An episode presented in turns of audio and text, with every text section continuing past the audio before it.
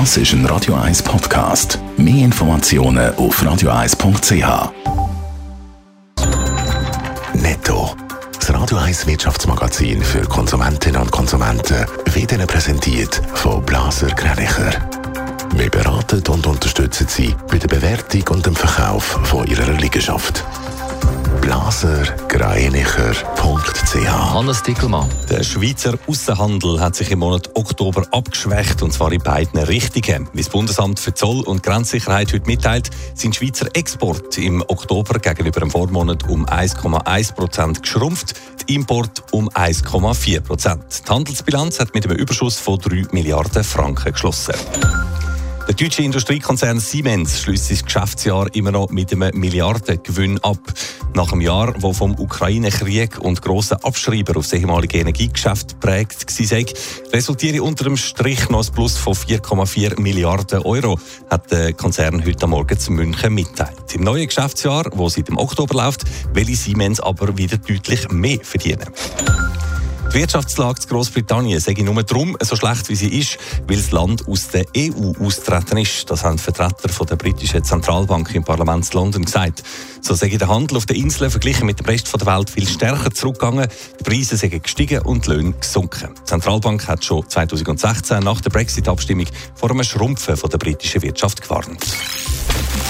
Grosse Sportanlässe sind immer auch eine Geldmaschinerie. Das ist natürlich auch bei der WM Katar nicht anders. Aber irgendwie eben doch wegen der Kritik am Anlass im Wüstenstaat.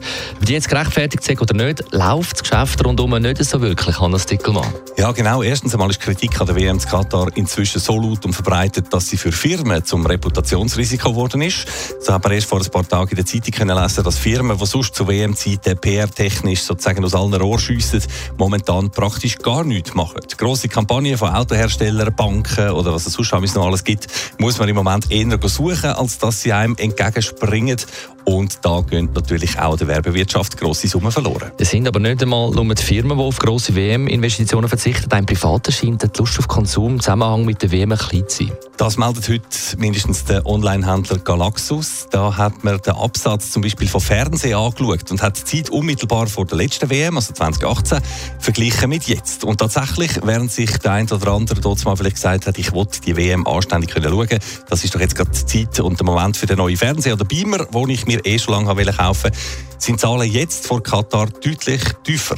Genau das Gleiche gilt übrigens auch für Fan-Trikots, meldet Galaxus. Eine einzige Ausnahme gäbe es, schreibt der Online-Händler, und das sind Panini-Bildchen. Die laufen sehr gut. Ist noch interessant, wie man da in Zürich erst gerade vor äh, kurzem von Kioskbetreibern gehört hat, die sich beklagen, es werden zu wenig Panini-Bilder verkauft. Aber vielleicht, wer weiß, sind wir halt schon so weit, dass sich die Kinder Panini-Bilder von der WM in Katar lieber online heimstellen, weil sie sich am Kiosk dafür würden schämen. Netto, das Radio 1 Wirtschaftsmagazin für Konsumentinnen und Konsumenten.